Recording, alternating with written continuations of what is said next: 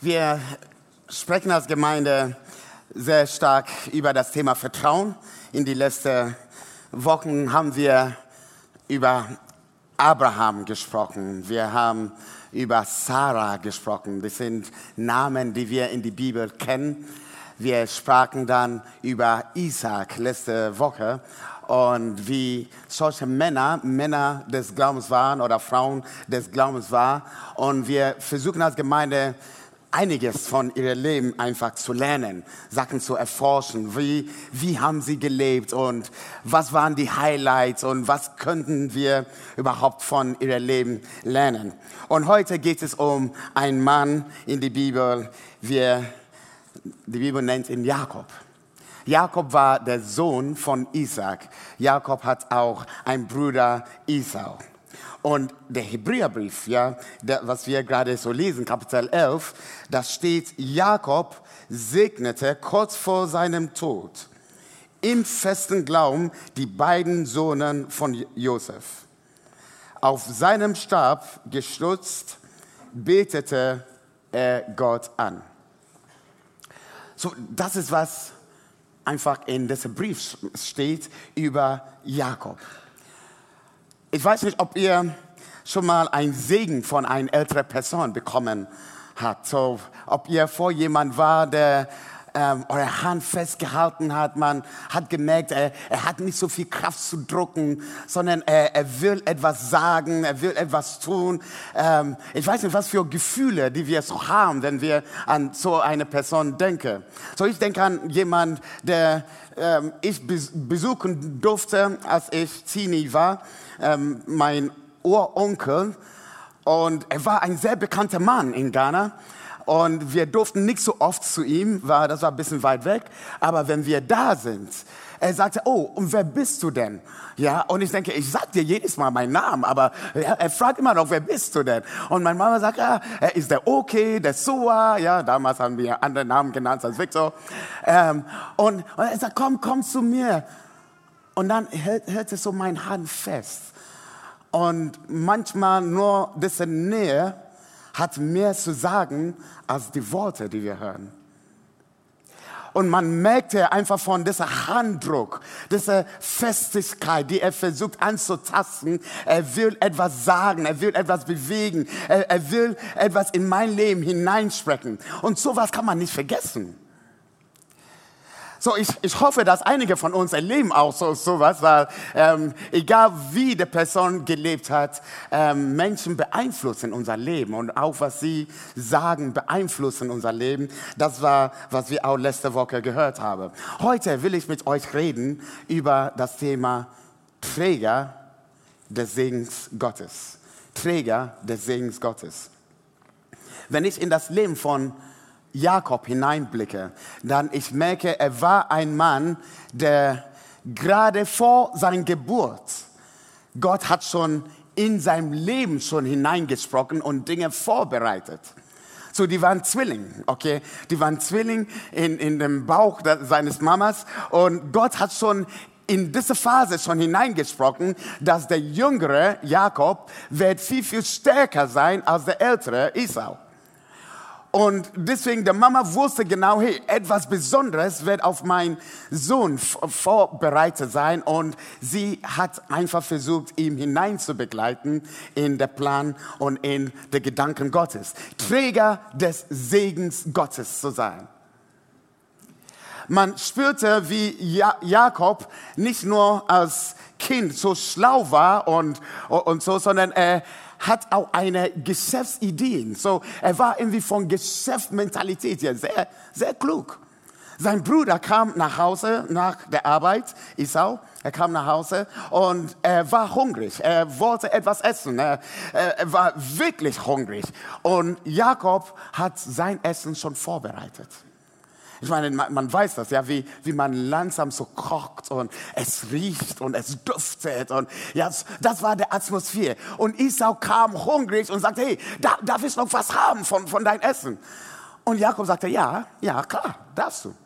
Aber, aber, wenn du mein Essen willst, dann lass uns mal erstmal in Geschäft kommen.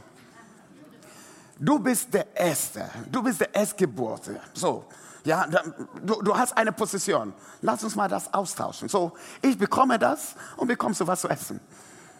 Ein schönes Geschäft. Und damals der Erstgeborene zu sein, war wirklich ein Prestige. Das hat eine Bedeutung, das hat einen Wert für, die, für das ganze Familie.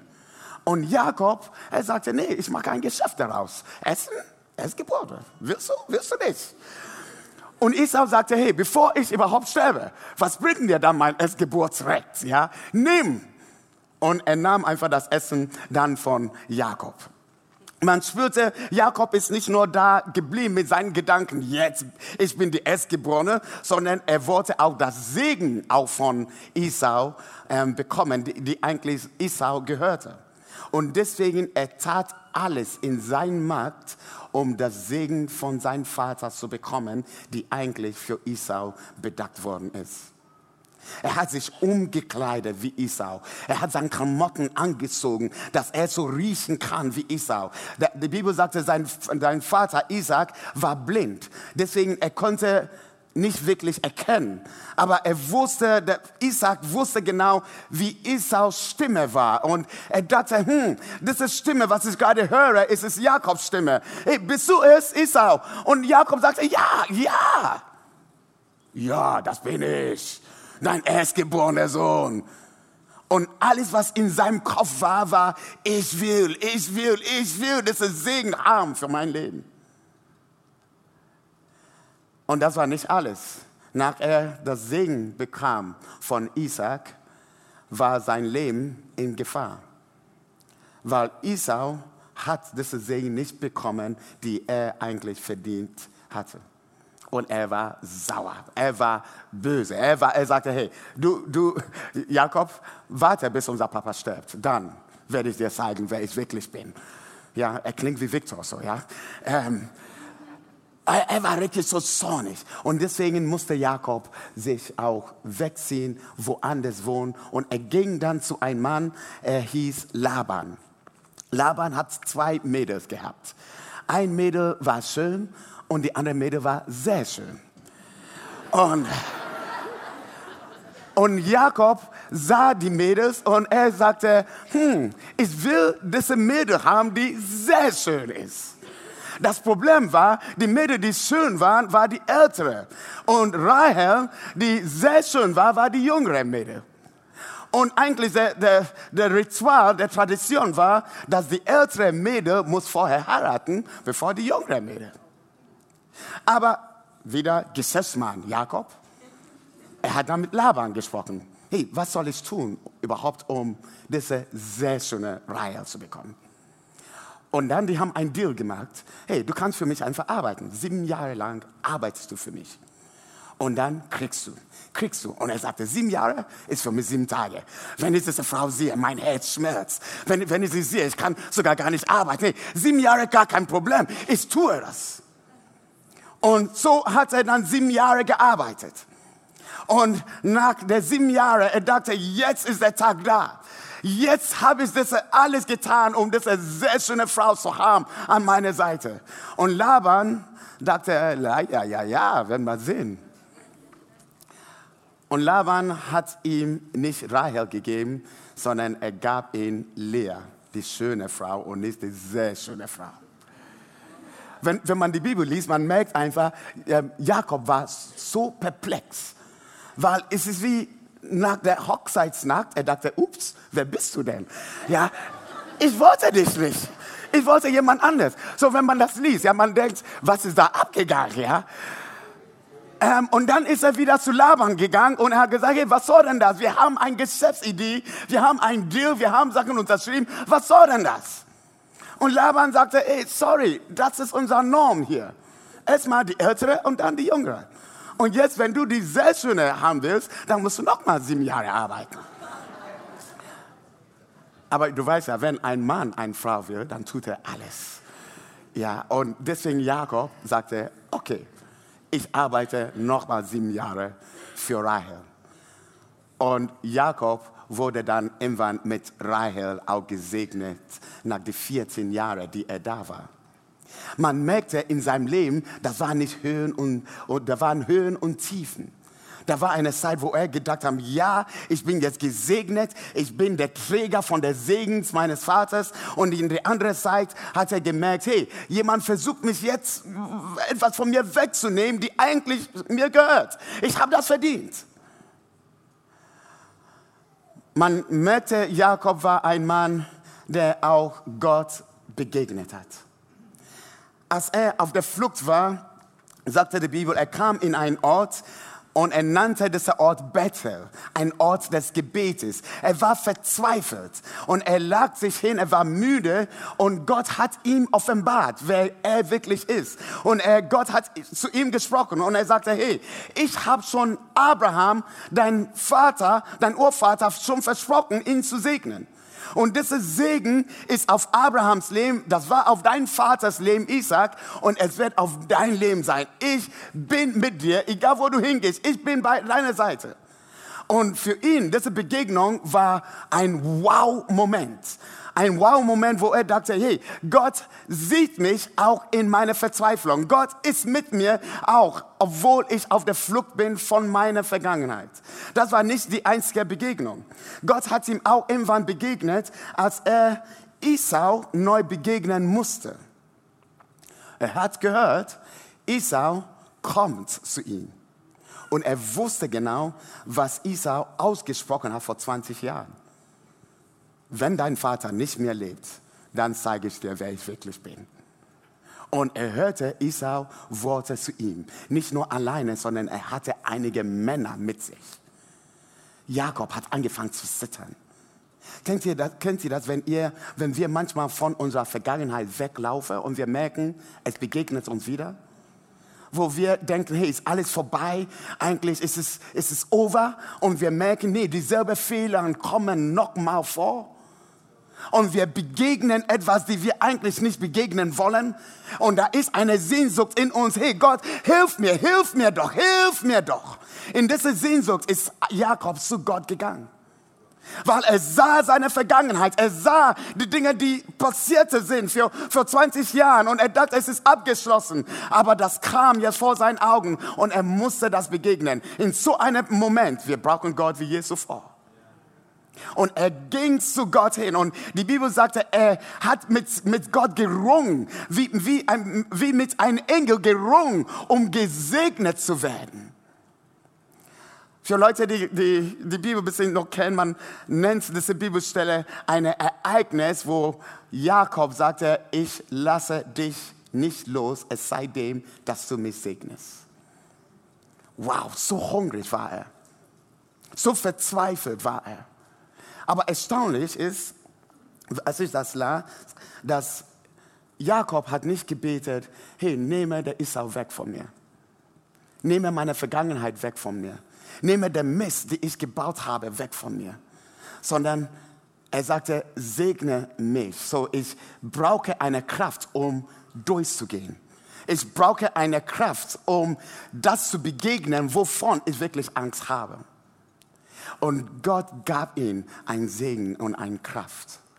Und wenn wir jetzt das ganze Leben von Jakob so betrachten, ich dachte, da ist viel zu erzählen, wenn wir sagen, er ist ein Held des Glaubens. Aber in der Hebräerbrief, da nahm der, der Schreiber nur ein Ereignis. Und das Ereignis war, er segnete die Kinder von Josef. Josef war sein geliebter Sohn. So, Josef kam aus dieser Frau, die sehr schön war. Von die andere Frau Lea, sie war schön und sie hat sehr viele Kinder auch bekommen. Man redete von die, von die zwölf Stamme Israels, die kamen aus Jakob. Tolle Jungs und da war ein Mädel dabei. Aber für Jakob, Josef war eine besondere Junge, weil er diese Frau so sehr liebte. Und Josef hat einen Bruder Benjamin und die zwei Jungs waren, waren die liebsten Jungs von Jakob. Aber besonders, das war der Josef. Nächste Woche werde ich mit euch über Josef reden. Aber wenn, wenn wir die Beziehung von Jakob und Josef sehen, das war so eng, so nah und seine Brüder Josefs Brüder haben, waren einfach eifersüchtig. Sie haben gesagt, hey, was soll denn das? Wir sind auch deine Söhne, wir sind auch Männer, wir, wir tun auch was. Aber Jakob liebte Josef sehr. Ich lese einfach in die Bibel und ich merke, wie eine Tiefphase in das Leben von Jakob hineinkam. Das war eine Phase, wo er seinen Sohn Benjamin bekam und in dem nächsten Moment starb seine Frau Rahel.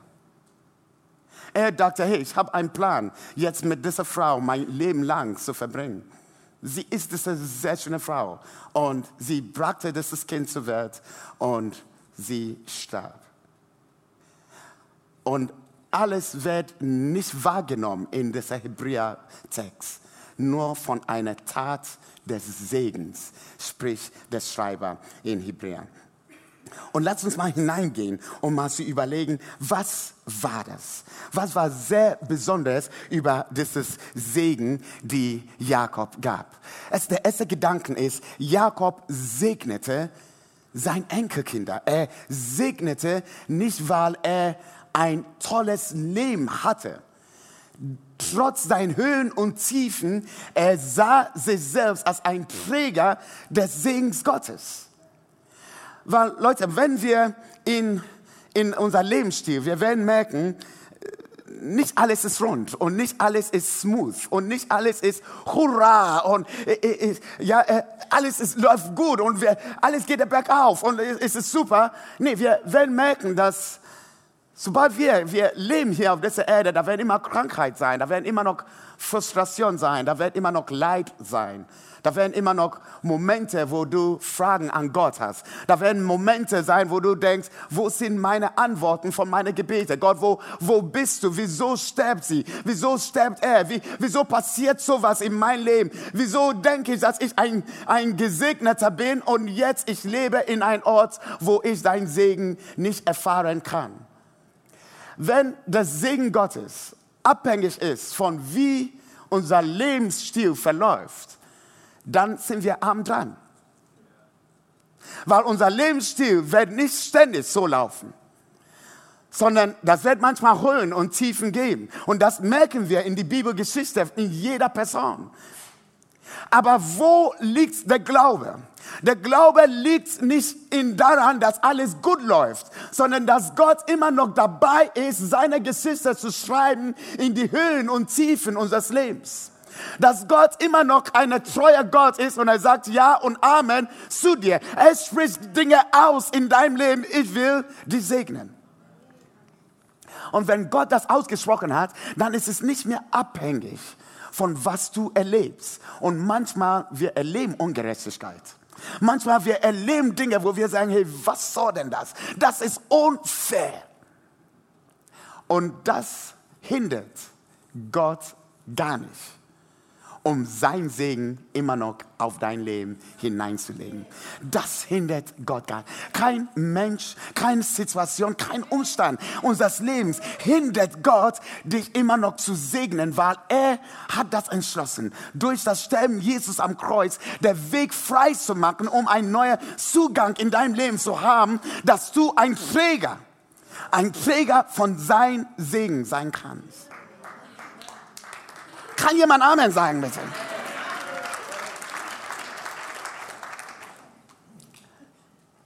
Jakob hat der Josef begegnet und er sah seine zwei Kinder und genau wie ein Opa, er sagte, hey, wer, wer sind, die, wer, wer sind die, die Jungs? Und Josef sagte, hey, die sind die Jungs, die Gott mir gegeben hat. Ephraim und Manasse hießen die. Und Jakob sagte, bring sie zu mir. Er hat sie nahe genommen an seinen Arm.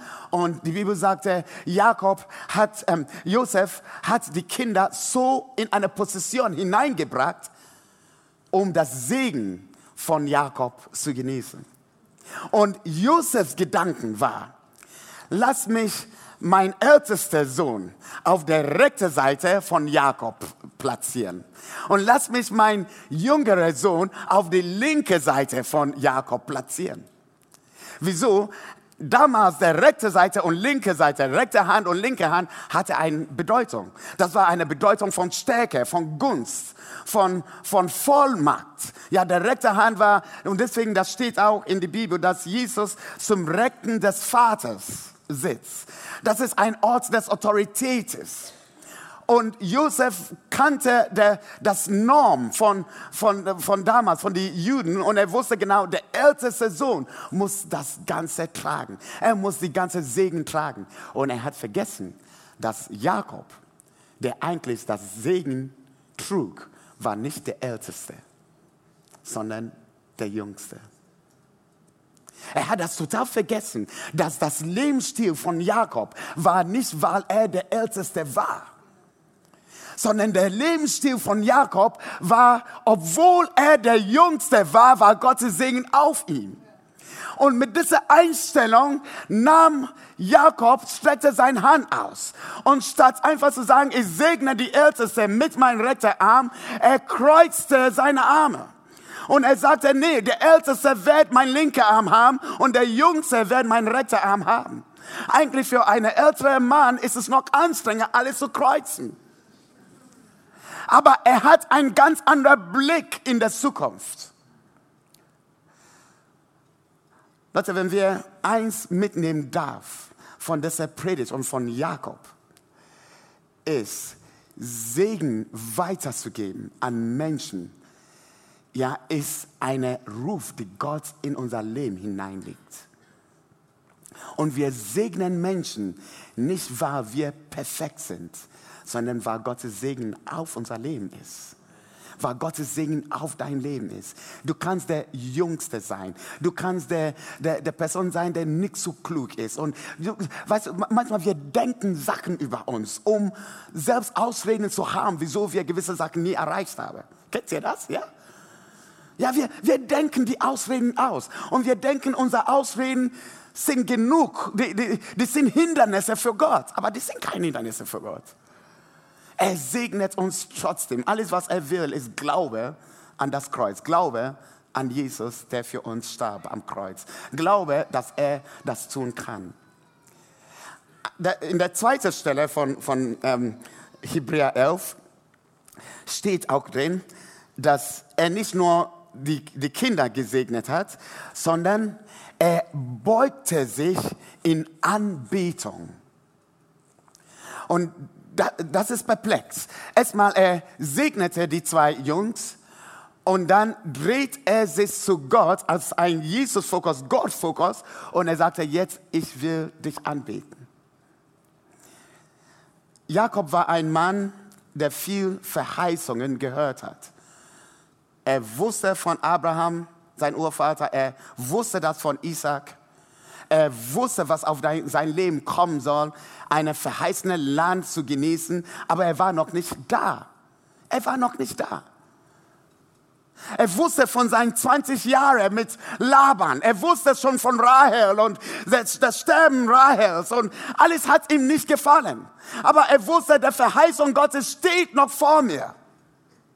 Aber der Moment, die er hatte, war heute, jetzt. Da stand zwei Jungs vor ihm. Und er wusste, vielleicht werde ich nicht alles enden, was ich gehört habe. Aber die zwei Jungs werden das sehen. Und da segnete er die zwei Jungs hineinzukommen in Dinge, die er vielleicht nicht erleben wird. Aber er nahm der Mut, Gott immer noch Danke zu sagen, Gott anzubeten, Gott zu erheben. Leute, wenn ich an das denke, dann ich denke an, wo ich vorher war, wo du vorher warst wo, wo das vorher war in deinem Leben, wie das war, bevor du Jesus überhaupt kennengelernt hast. Und die Verheißungen, die Gott in unser Leben schon hineingesprochen hat, Dinge, die er noch tun will. Und wir, wir wissen, er sagt, hey, du bist heilig, du bist gerecht, du bist geliebt. Und manchmal wir denken, ja, das ist immer noch weit weg, ich bin noch nicht da. Ich höre, was der Pastor sagt. Ich höre, was die Bibel sagt. Ich lese das. Aber hey, ich weiß, wo ich gerade stehe. Ich bin noch nicht da. Und so fühle ich mich manchmal wie Jakob. Manchmal ich weiß, was Gott sagt über mein Leben, aber wenn ich mein Leben so anschaue, ich denke, hey Gott, wenn du nur wusstest, wo ich stehe, ich brauche noch einige Jahre, um dahin zu kommen.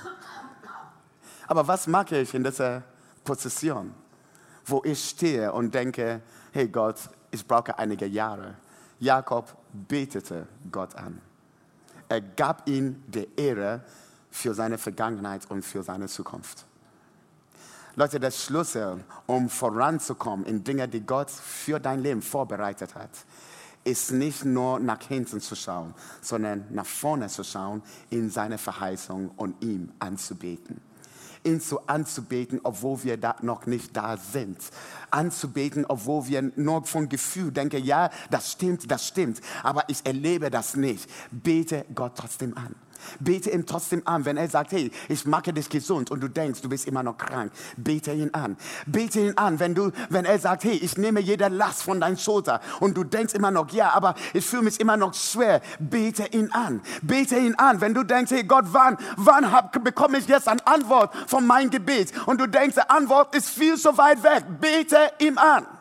Wieso? Der Moment, wo du ihm, du, du ihm anbetest, du beugst dein Ich, dein Ego, alles, was du bist, vor Gott. Und du sagst, ich bin eigentlich gar nicht, es sei dem, dass du mein Leben segnest.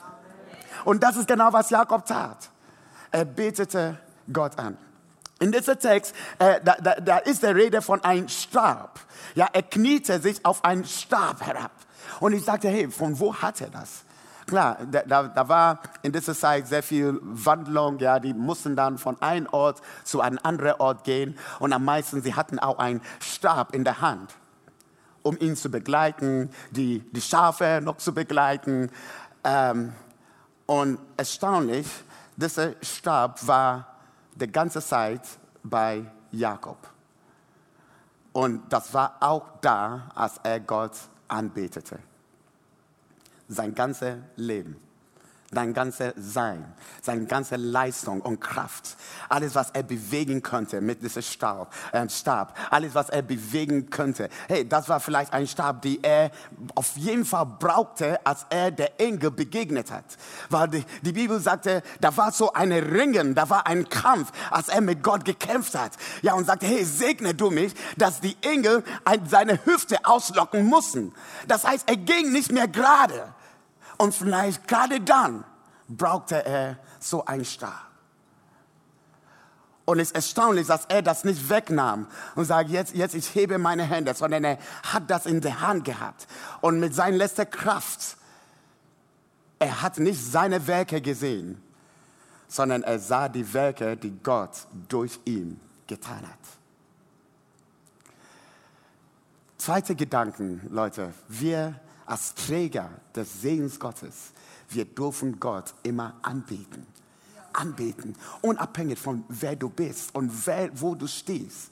Ich weiß nicht, wo dein Hier ist. Ja, einige stehen immer noch da. Einige stehen schon und die sagen, hey, Jesus, alles Chico, alles, alles gut. Super, dass du da bist. Aber egal, wo du stehst, der Moment, wo du dich niederkniest, im Herzen niederkniest und sagst, hey, ich gebe dir alle Dank und alle Lob Du, du, du streckst deine Hand innerlich aus, dass er dich weiter begleiten kann. Weil er kennt unsere Zukunft, du nicht. Er kennt, wo du hin sollst morgen und du nicht. Und der Moment, wo du sagst, ich vertraue dir, wie, wie mein Opa, einfach seine Hand festzuhalten. Er hat Gedanken über dein Leben, die du noch nicht kennst. Eine Bibelstelle, die mich auch bewegt, ist in Epheser 2 und Vers 10. Und da steht, dass er hat uns geschaffen zu guten Werken. Und er hat die guten Werke schon vorbereitet, bevor wir überhaupt auf die Erde waren. Er hat dich geschaffen, um gute Werke zu tun. Nicht Schlechtes, nicht Böses zu denken, sondern sein Plan für dein Leben ist, dich so zu segnen, ein Träger sein Segen zu sein, dass du automatisch gute Werke tun musst und kannst, weil du mit Gott lebst. Das ist unsere Bestimmung, das ist unser Ruf. Leute, das sind genug schlechte Menschen auf dieser Welt. Und deswegen, wenn Gott einen Unterschied machen wird, dann er macht das durch sein Leben. Indem, dass wir zu ihm kommen, im Glauben, dass wir ein Träger seines Segens sind. Wollen wir zusammen beten?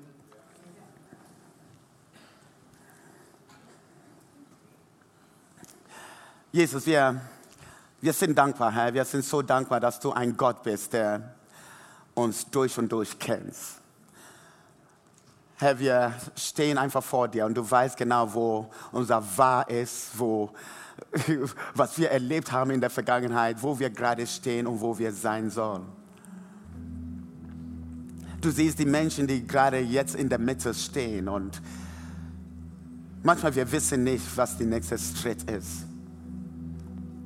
Und wir hören so einen Predigt, Träger deines Segens zu sein und wir wissen selbst nicht, wie wir das machen können. Aber wenn wir in das, das Leben von Jakob hineinschauen, dann ich bin dankbar, dass du ihn gesegnet hast, weil du mit Abraham begonnen hast. Und ich bete, dass du Menschen hier segnest, weil du durch Christus unser Leben gerettet hast. Ich bete, Vater, dass das Segen, die du ausgesprochen hast durch das Kreuz, einen Einfluss haben wird in unser Leben heute und auch in der Ewigkeit. Ich bete, Vater, für eine Gemeinde, wo wir Menschen segnen darf. Leute, die vielleicht nicht, ja, Jugendliche und die Young Generation auch segnen darf, dass sie in Dinge hineinkommen kann, die wir vielleicht nicht erleben darf.